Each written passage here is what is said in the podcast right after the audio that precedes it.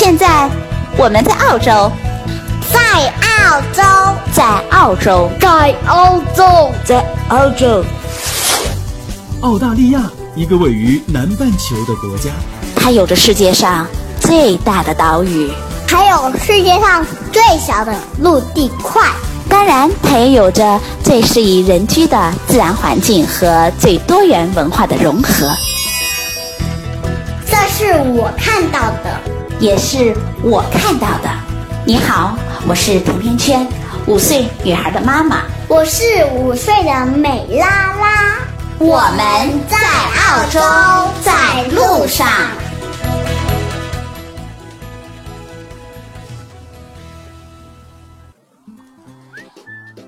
大家好，甜甜圈在澳大利亚悉尼向你问好。今天我有个好消息要和大家分享，因为我的新书《牵手去美国》开始在亚马逊上全球预售了。这本书还非常荣幸的获得了国内的时尚旅游媒体，呢，包括爱奇艺、FM 听听、北京电台、喜马拉雅还有新浪读书的联合推荐，啊，叫做亲子出境游必备读物。在十一月中旬的时候，听众朋友们不仅可以在当当、天猫、京东各个电商里买到，而且在全国各地的新华书店里也可以买到了。那今天这一期节目，我想和大家聊聊澳洲的房价。在国内的时候，不管是从事媒体的工作，还是后来做 PR 和 BD，那十多年来都和地产圈息息相关，所以我也算是个地产的业内人士了。那现在到了澳洲之后，几乎。隔两天就有朋友，国内的朋友啊问我关于澳洲的房价问题。那澳洲的房子到底贵不贵？房价到底高不高？悉尼的好房子都在哪些区域呢？今天我就和大家慢慢的说。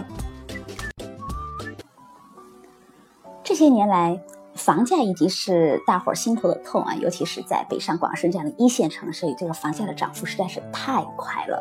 那楼市经历了二零零八到零九年这个低谷之后，这个涨幅好像就从来没有停过。经济在不断的增长，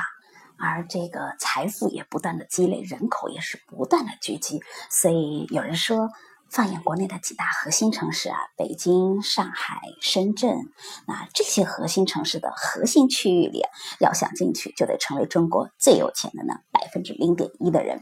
所以还有人说了，如果你在北上广深买了一套房，就相当于可以少奋斗十年了。那现在我们再来看看澳洲的房子。澳大利亚的统计局啊，就有这样一个数据，说是从二零一六年往前数二十年当中，那悉尼的房价平均每年的涨幅是百分之七。那比起二零一五年深圳的二手房价这个超过百分之五十的涨幅的这个数据来说，那真的是太温和也太平稳了，真的可以说是小巫见大巫了。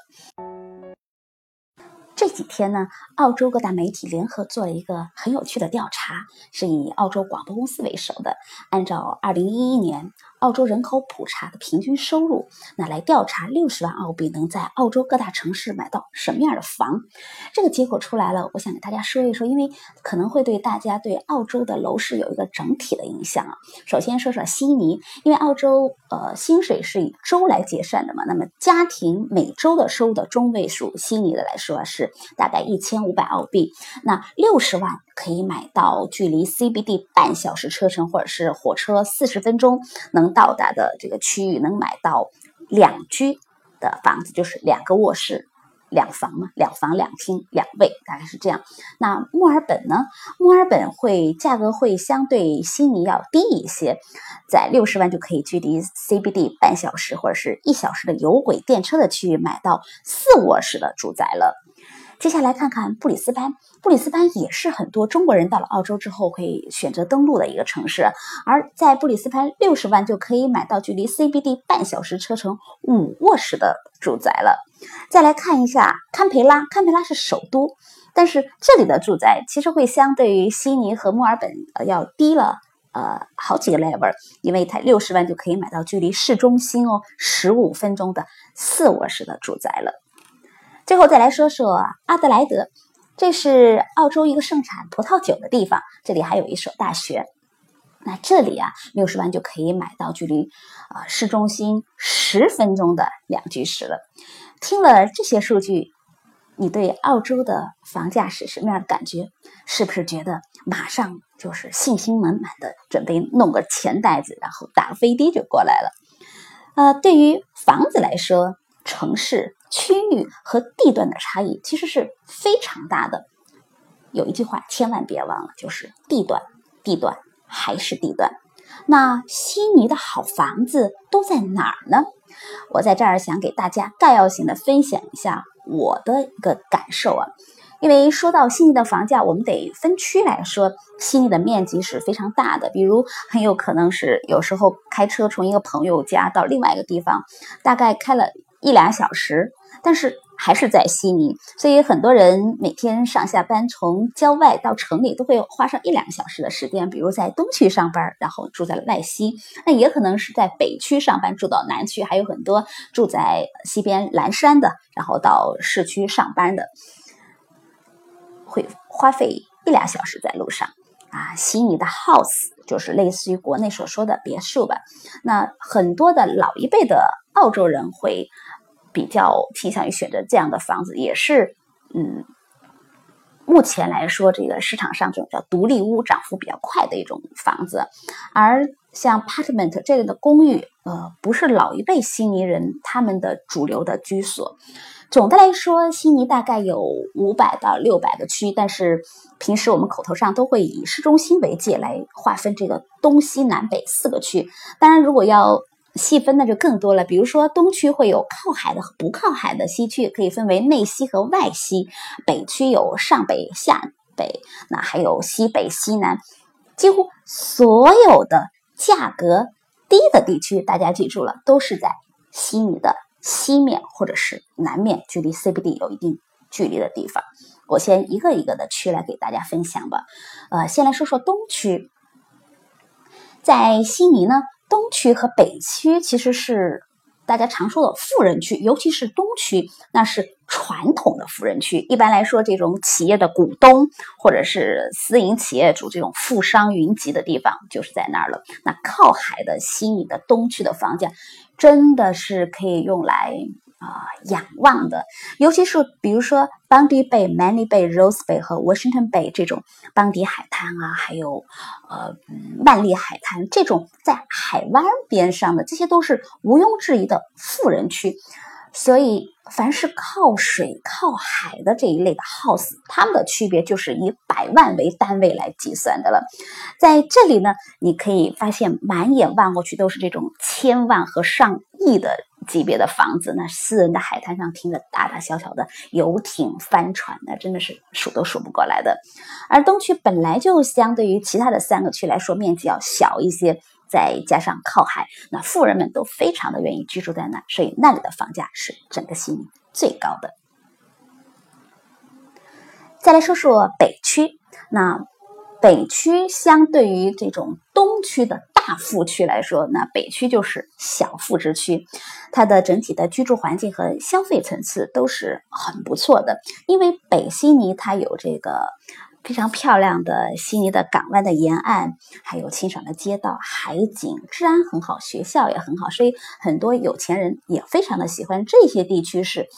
寄居了很高质量的生活标准的一个区域了。尤其是下北区，这种年薪小几百万的。这种金领人士，比如说像医生啊、律师，还有这种金融师之类的，他们就会非常的喜欢聚集在这里。而上北区会有很多房子，很大的像庄园一样的，这面积有好几千平米的。但是因为上北区没有海港嘛，所以价格呃比较少有上亿人民币的。但是这个北沿线沿着这个 North Shore Line 火车沿线的，会有很多的。好的学校，这也是为什么北区的房价会比较贵的一个重要的原因。环境、人文哦，还有一个就是教育，这些综合的因素加起来，使得北区现在的房价也非常的坚挺。呃，另外呢，这个 North Sydney 在北区，在北线嘛，有很多的工作机会，特别是 IT 行业，在 Macquarie 附近就有这种被誉为澳洲的硅谷。那就是麦考利的园区，那还有很多呃优质的学校也在那边，比如说 Macquarie University 啊，所以很多人也愿意在北区来居住。整个北区的感觉是绿化很好，然后很安静、很整洁，治安也很好。再说说下北区的这种非海景别墅吧，啊。北悉尼的商圈都能辐射到的学区房，实际上整体来说，它的二手房的拍卖价都会是在两百万以上的。我的有一个朋友在上上周的时候，他就参加了一个竞拍，买到了北区一个挺普通的三居室、三个卧室的带前后院的这种 house，当时的起拍价是两百一十万澳币。那经过了三十多轮的竞拍之后，他最后花了两百六十五万的澳币把它拍下来了，他非常的开心。呃，再比如我们现在居住的这个北区的恰斯伍的，因为交通和它的地理环境比较好啊，因为呃通过悉尼港大桥，还有悉尼的港的海底隧道，就能够直接与 City 相连嘛。那还配有这个火车的轨道交通，所以现在恰斯伍的这个高层的公寓的价格也非常的昂贵了。呃，一个两房的 apartment 至少要一百到一百一十万的以上的澳币了。而在往北的 Golden Linfield 这些地方也有蛮多的 house，那一般这样的 house 也是要好几万澳币的。再往北一些，大概就是 Homesby 了。而 Homesby 的居住环境其实也不错，因为它的整体的设施都很完备，也有很大的购物中心，啊，交通也很方便，还有 Top Five 的 High School。所以它也是传统意义上挺不错的区。现在两房的公寓大概是八十万澳币左右吧。我们再来说说西北区吧。那西北区，比如像 Carlingford 这样的区域，那因为它呃有全悉尼排名第一的 High School，所以非常重视教育的这些华人一般都不会错过这个区。所以这个区的华人比例也非常的高，呃，房价也比较适合第一次购买的。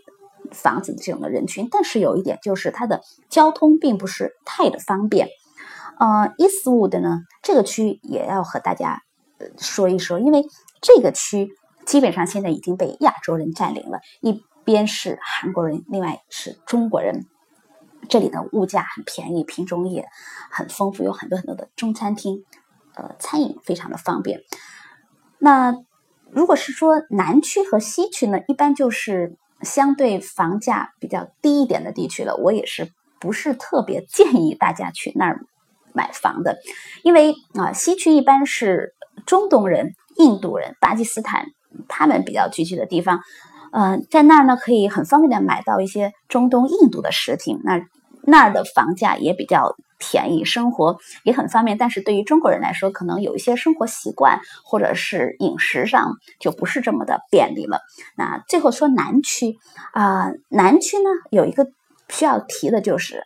h o s t v i l l e 这个区是悉尼南部比较老的，也是比较大的一个华人社区了。呃，很多香港人会聚集在那里，那里也是被很多人会称为香港城了。但是那儿距离机场会很近。所以总的来说，如果你的预算呃是在一百万澳币，大概五百二十万人民币左右嘛，那如果用这些钱在悉尼，要想在很好的区买的 house，现在已经是基本上是很难的了，除非是在治安不是特别好的中东或者是难民居住的地方。不过，相对于悉尼来说，墨尔本的房价会低很多。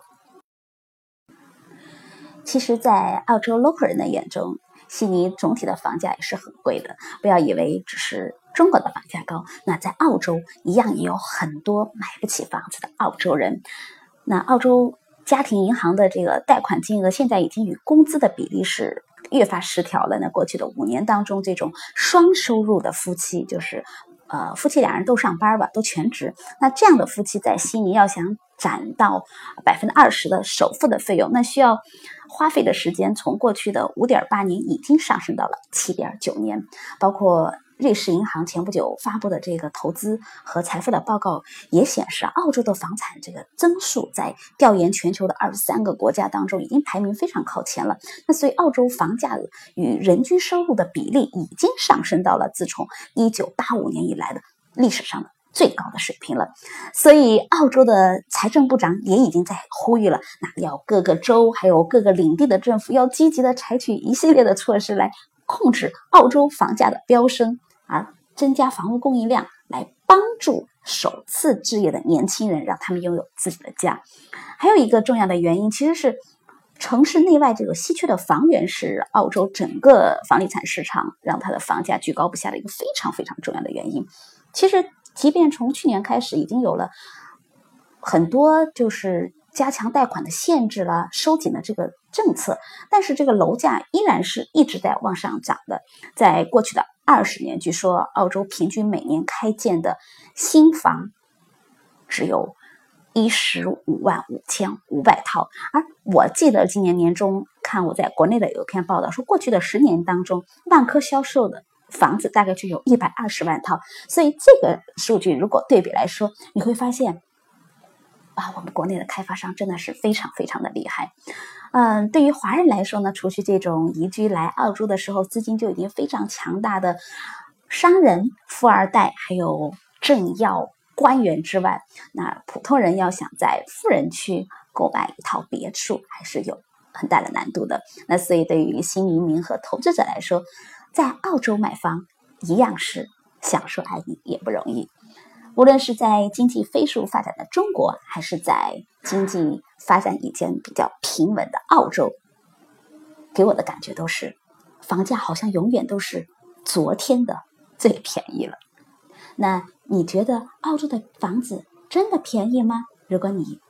对澳洲的吃穿住用行有问题要问，可以在节目下方点击我要评论，或者是加甜甜圈的微信 FM 甜甜圈的全拼 F M T I A N Q U A N 就可以给我留言了，我会用尽洪荒之力来回复你的。甜甜圈在澳洲给你说我看到的、听到的、经历着的和感受到的，我们。下期再见吧。